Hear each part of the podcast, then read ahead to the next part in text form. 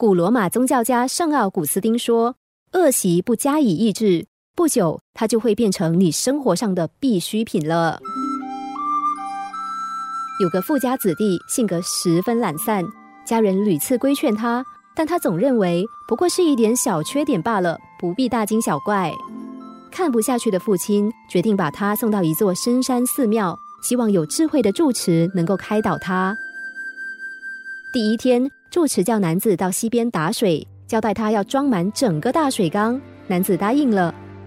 他走到山溪旁，装了一桶水，将水挑回寺院，倒入缸里。突然觉得好累，心想先休息一下，晚一点再做吧。他躲在禅房里呼呼大睡。醒来的时候已经是第二天早上了。男子想，今天还很长，晚一点再去挑水吧。但直到太阳下山，男子还是没有任何动作。这一切住持都看在眼里，却一句话也没有说。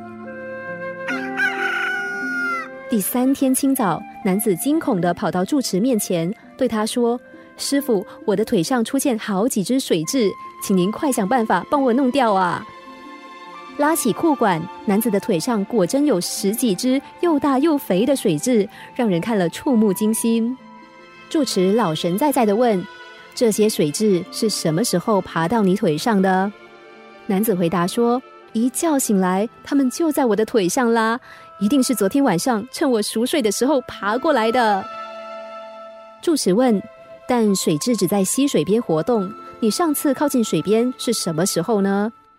男子想了想，说：“是前几天我去挑水的时候。”住持说：“这就对啦，那时候水蛭就已经爬到你身上了。这么多天你一直不在意，现在又何须在意呢？”住持说完，转身就要走。男子连忙拉住师傅说：“话不能这样说，那时水蛭没有吸血，体型很小，我才没发现呢。现在每一只都吸得饱饱的。”我才发现它们这样下去，我的血会被吸干的。住持微笑的说：“你懒惰的恶习就如同水蛭，太小你感觉不到，等它长大到让你能发觉时，就难以除去了。”男子恍然大悟，连忙答谢师傅，从此改掉懒惰的坏习惯。生活中的许多积习也是如此。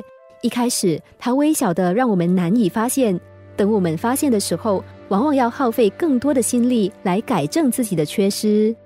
在人生的旅途上，习惯常是让我们跌倒的绊脚石。如果我们放任自己的习惯不改，不愿意动手清除路上的石头，那么就算我们一次次的爬起来，也注定要一次次的摔跤哦。